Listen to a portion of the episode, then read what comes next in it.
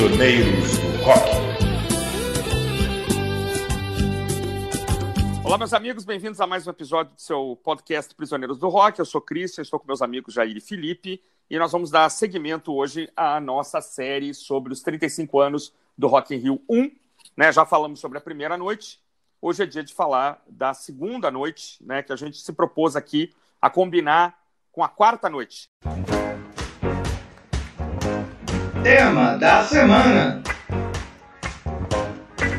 Né, então, segunda noite com, acho que é Ivan Lins primeiro, Elba Ramalho, Gilberto Gil, Al Jarreau, James Taylor e George Benson. Provavelmente a noite menos rock de todo o Rock in Rio. Não, não me recordo dos shows do Ivan Lins, da Elba e do Gilberto Gil. Imagino que tenham sido bons, assim, que são artistas com muito repertório. Do Al Jarreau, eu me lembro que a música Morning fez muito sucesso, né? Tinha um videoclipe bacana e entrou no disco também do, do Rock in Rio. O Jarreau, inclusive, voltou depois, né? Um cantor que tinha múltiplas capacidades, né? De improvisação, de voz e tal. O repertório jazzístico pop ali, mas muito bem construído, né? Do George Benson não me lembro mesmo de quase nada, vou deixar claro aqui, lembro de On Broadway, que passou na televisão, que era talvez o maior, maior sucesso dele. Já o James Taylor, né, teve o seu, dizem, um renascimento aqui no Rock in Rio. Pelo que ele diz, ele ficou muito espantado com a recepção que ele teve aqui no Brasil, chegou a compor uma música depois chamada Only a Dream in Rio, com vocais em português, inclusive, né, parte em inglês, parte em português, para celebrar aquela, aquele momento epifânico que ele teve aqui é, no Rock Rio. Então, o que eu me lembro dessa segunda noite é isso, meus amigos. E vocês? Se no primeiro dia a gente não teve muito rock por parte dos artistas brasileiros, no segundo dia a gente não teve rock de jeito nenhum. Né? é, é impressionante. E aqui fica muito claro um perfil que o Rock in Rio tinha, depois repetir em outras edições, de não valorizar artistas internacionais que eram atuais. Né? Você não tem uma uhum. cena roqueira dos anos 80 aparecendo no Rock in Rio. Você não tem Duran Duran, U2, The Cure, bandas que já tinham muito sucesso que poderiam ter sido chamadas. Não sei se é foram não, não vieram, mas de qualquer maneira você não tem nenhum representante da nova geração do rock daquela época tocando no Rock in Rio. E aí você chama esses medalhões internacionais que não são artistas de rock ou tinham pouca relevância, tirando para a parte do heavy metal que estava super bem representada. O Ivan uhum. Lins ficou registrado que ele fez um grande show. O Ivan Lins foi muito aplaudido o público que estava lá combinava com esses artistas, é claro, né? Então foi um público muito diferente da primeira noite. Era um pessoal classe média e mais velho, provavelmente, para poder assistir essa galera. Uhum. E eu fico imaginando como deve ter sido engraçado o Gilberto Gil cantar punk da periferia sem ter nenhum punk ali e não ter ninguém da periferia. que é ironia uma ali. Né? Música, uma música que não era, não era punk, né? Uma música não tinha nada de E que não era punk. Meia década de 80, ele tava nessa, né? Um pouco diversificando o repertório dele, né? Foi até então, pelo menos, o disco que mais vendeu do, do, do Gilberto Gil foram esses que ele lançou, Realce, Uhum. E mais um que lançou começos dos anos 80, que era bem mais pop, assim, e fez bastante sucesso. Cara, o Al Jarreau e, e, o George Benson não tem muita lembrança sobre esses shows, lógico, né? São caras que deram um certo prestígio ali pelo estilo elegante e tal, um soft rock, soft jazz que eles tocavam. Uhum. Mas realmente o grande nome dessa noite foi o James Taylor, né? James Taylor uhum. tinha acabado de sair de, de um, um, problema seríssimo com drogas, tinha metido mesmo o ah, pé na jaca ali com as drogas. Aham e por isso que ele estava um pouco sumido. Para ele foi muito bom, né? Foi um, um, renascimento completo por esses problemas pessoais e pela repercussão do show. Uhum. Inclusive ele volta depois, né, em outra edição, ele é chamado também por causa dessa lembrança que ele deixou desse enorme sucesso 85. E aí a ligação que eu faço com a quarta noite é porque você tem novamente o James Taylor e o George Benson e os artistas brasileiros também não são de rock, são artistas de MPB, de música regional, muito bons, mas que não tinham nada a ver com a cena roqueira brasileira que já aparecia na época, né? Que é o Seu Valência e o Moraes Moreira. Grandes uhum. nomes, mas assim como também no segundo dia com a Elba Ramalho, Gilberto Gil, tinha muito pouco de rock ali, só num, num, termo muito genérico, num sentido muito genérico de rock você pode colocar. O Seu é. Valença, por exemplo, como roqueiro. Né? Tem memória, Jair, dessa, dessas é. apresentações? Não tem? Eu, eu, eu, reassisti, reassisti, assim, alguns melhores momentos do Moraes Moreira e do Alceu Valença, os hits deles já estavam estabelecidos. A pegada que eles fizeram é até um pouquinho mais pesada do que as gravações originais. Que a, a, eu já vi o show desses dois, né, separados, né? Mas eu já vi uhum. show tanto do Moraes Moreira quanto do Alceu Valença, e no, no palco a, a pegada deles é, é, mais rock do que MPB. assim, o, as guitarras são mais estraladas. Então, eu tive essa sensação na né, reassistindo. Não, não, você não consegue encontrar, pelo menos eu não consegui encontrar o, o show inteiro, é, mas eu vi uma, uma outra uma outra musiquinha, os hits, e ficou divertido. Que eu realmente me lembro de todos esses artistas é o James Taylor no banquinho cantando You've Got a Friend. É, aquela versão bem intimista, bem de machucar o coração, assim, né, de chorar realmente. É. Momento, momento muito intimista. Agora, mas uh, nem acho realmente que esses dois tenham sido uma má escolha, uma má escolha, não. Eles são até, digamos, um, uma parte da MPB que era até mais palatável para quem gostava de rock né, na, na época. Essa deve ter sido uma noite para o amor mesmo. Né? James Taylor, é. George Benson, só devia ter casalzinho na plateia. A quarta noite teve porque choveu ah, é? muito. Ah, tá. É, tá, tá. Teve, choveu pra caramba, foram acho que só 30 mil pessoas, coisa assim. Que é exatamente essa, viu, Felipe? Essa noite de 14 de janeiro. A quarta noite, é, né? Que é, que são é só esses quatro, era a noite que tinha menos atrações, choveu pra caramba e foram só 30 mil pessoas.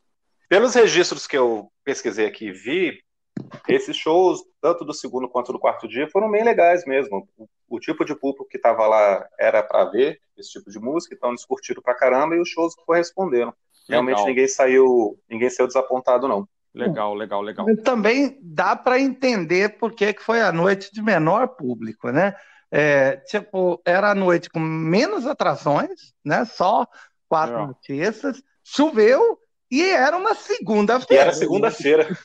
Deu a rebordosa, né? Tinha tido final de semana já de shows grandiosos já, né? Então aí também o pessoal deve ter cansado um pouco também que a partir de terça começou a festa de novo, né? Mas a gente tem que voltar para o terceiro dia ainda para falar de uns artistas que a gente não falou ainda, né? Terceira noite, 110 mil pessoas foram para assistir a seis shows, né? Do Brasil. Finalmente um pouco de rock, né? Paralamos Lulu Santos e Blitz. Go Go's, que era uma banda feminina. A cantora alemã Nina Hagen.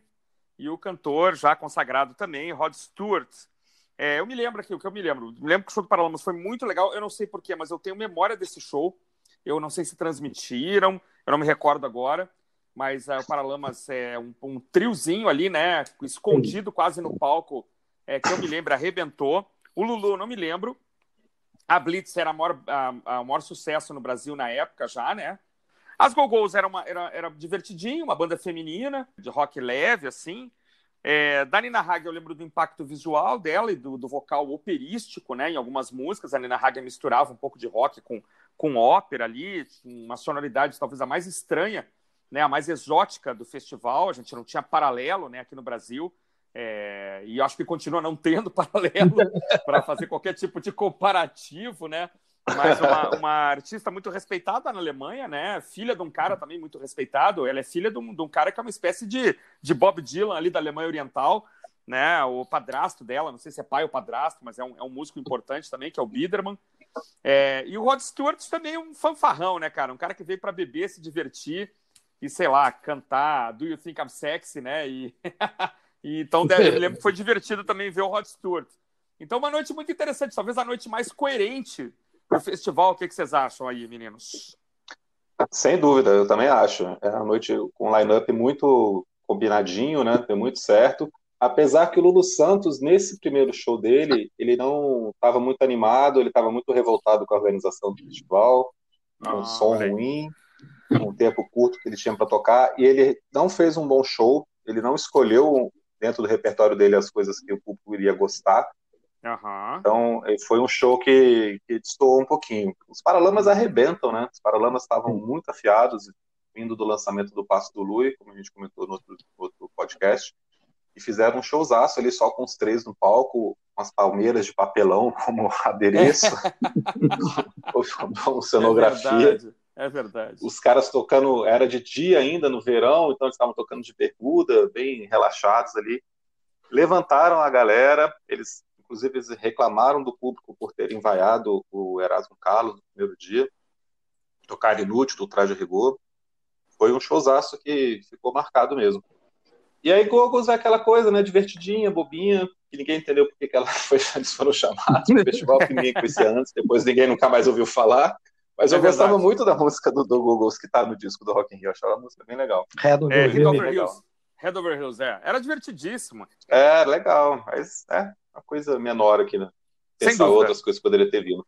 E a Nina Hagen que ainda nos presenteou depois com a participação, fazendo voz com supla em Garota de Berlim. É verdade, é verdade. Ela, ela grava a Garota de Berlim com supla, né? Depois dessa participação no Rock in Rio. Ficou bem famosa no Brasil. Olha, é, o, o, que eu desenterrei realmente é, dessa, dessa época foi o show do, do Paralamas eu reassisti esse tem inteiro né, no, no YouTube. A gravação não é das melhor, da melhor qualidade, mas dá para ver que foi realmente estupendo. A, a plateia acompanhou mesmo, a banda estava cheia de hits, eles tocam praticamente aquele lado A do O Passo do Lu inteiro.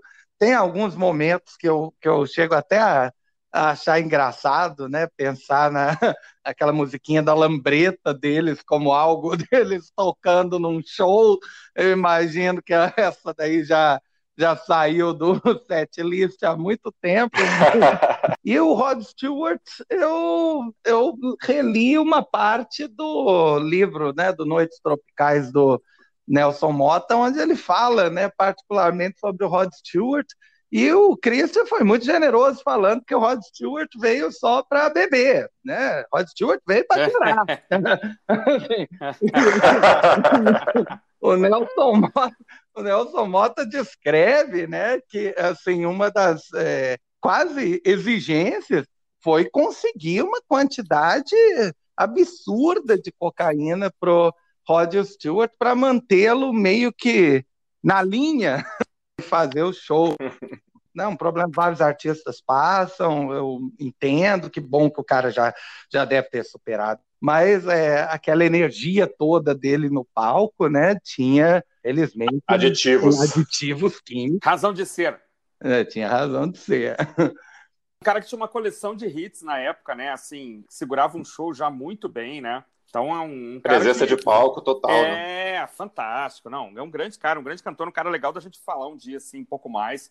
Mas ali, primeira parte da década de 70, começo dos anos 80, é uma produção muito, muito interessante. Assim, produção interessante com, com a ajuda do Jorge Benjor, né? Claro, né? Jorge Benjor, que né, praticamente ele copiou a música Taj Mahal. Mas que engraçado, né? Taj Mahal. Eu queria falar uma coisinha bem rápida, que assim, quando você pega a versão original, eu tenho o um disco do Jorge Ben de 72 ou 3, que tem Taj Mahal, você para pra ouvir Taj Mahal, ela não é daquele jeito, assim. Então, não, eu acho que depois até o Jorge Ben começou a tocar uma versão de Taj Mahal, que é muito mais parecida com Do You Think I'm Sexy do que com a versão original de Taj Mahal. Então, assim, eu acho que é uma coisa meio simbiótica aí entre os dois, entendeu?